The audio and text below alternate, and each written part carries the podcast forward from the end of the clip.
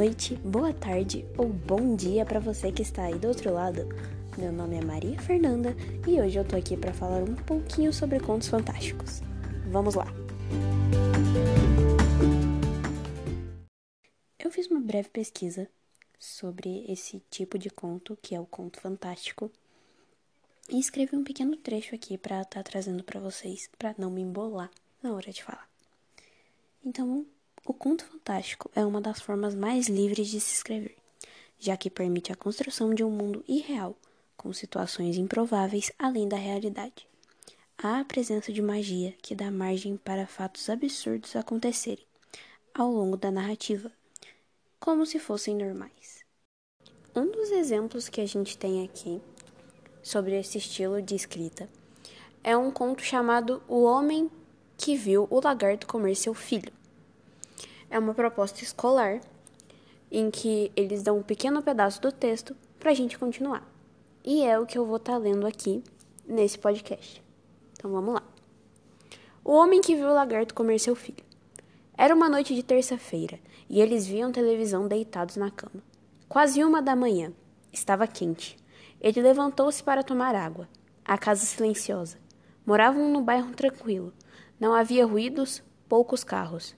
Ao passar pelo quarto das crianças, resolveu entrar. Empurrou a porta e encontrou o bicho comendo o menino mais velho, de três anos e meio. Era semelhante a um lagarto e, na penumbra, pareceu verde. Paralisado, não sabia se devia entrar ou tentar assustar o animal para que ele largasse a criança, ou se devia recuar e pedir auxílio. Ele não sabia a força do bicho, só adivinhava que devia ser monstruosamente forte, ao menos forte demais para ele franzino funcionário e meio míope, ainda por cima. Esse é o primeiro trecho da história que consta na apostila. Daí para frente é o que eu escrevi, minha continuação. Era como nos jogos de escolha que jogava com seus filhos ao lado. Tinha de ser rápido, ou o lagarto também pegaria a criança mais nova.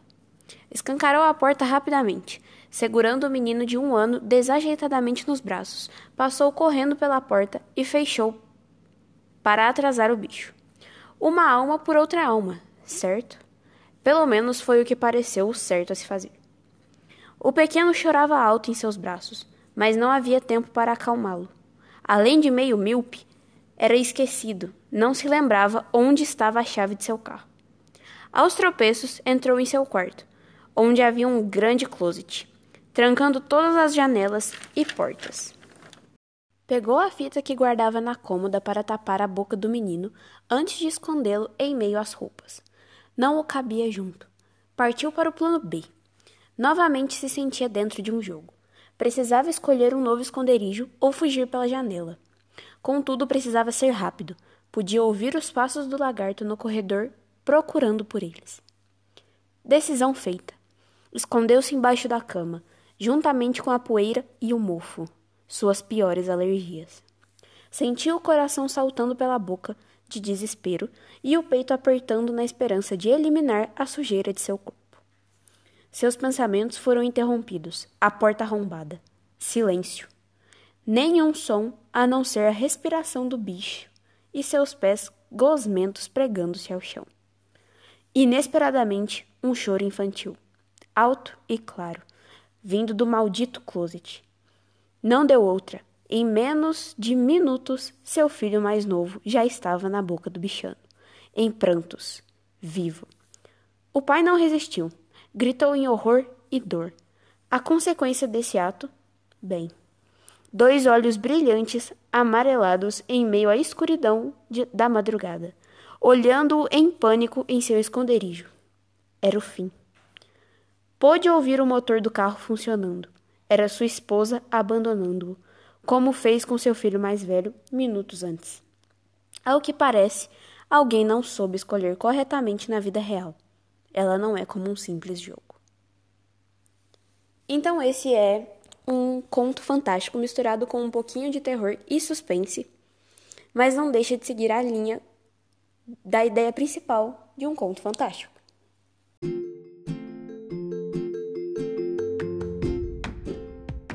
Então é isso, galera. Esse podcast está sendo só para apresentar um pouquinho mais sobre esse assunto e fazer uma espécie de apresentação sobre o meu texto, o complemento, seguindo as regras que me foram propostas na apostila, que eram manter as mesmas personagens, acrescentando ou não outras, manter o mesmo espaço e tempo em que os fatos ocorrem, reafirmar a presença do sobrenatural no decorrer da narrativa, narrar os fatos e atitudes das personagens, escrever um texto que gere dúvida no leitor quanto à possibilidade ou não de os fatos ocorrerem no mundo criado pelo autor, manter o narrador onisciente no decorrer da narrativa, elaborar uma narrativa coesa e coerente com o tema e com os fatos apresentados no trecho inicial, utilizar linguagem figurada na construção do texto, utilizar o tipo de discurso mais adequado na construção do texto,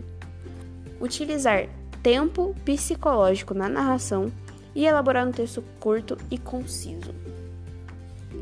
Então foi só para apresentar mesmo, mostrar o meu trabalho. E quem sabe nos vemos em uma próxima, né? Em um próximo trabalho, em uma próxima produção. Mas por enquanto é só isso mesmo. Uma boa noite, boa tarde ou bom dia para quem está aí me ouvindo do outro lado. Nos vemos em uma próxima.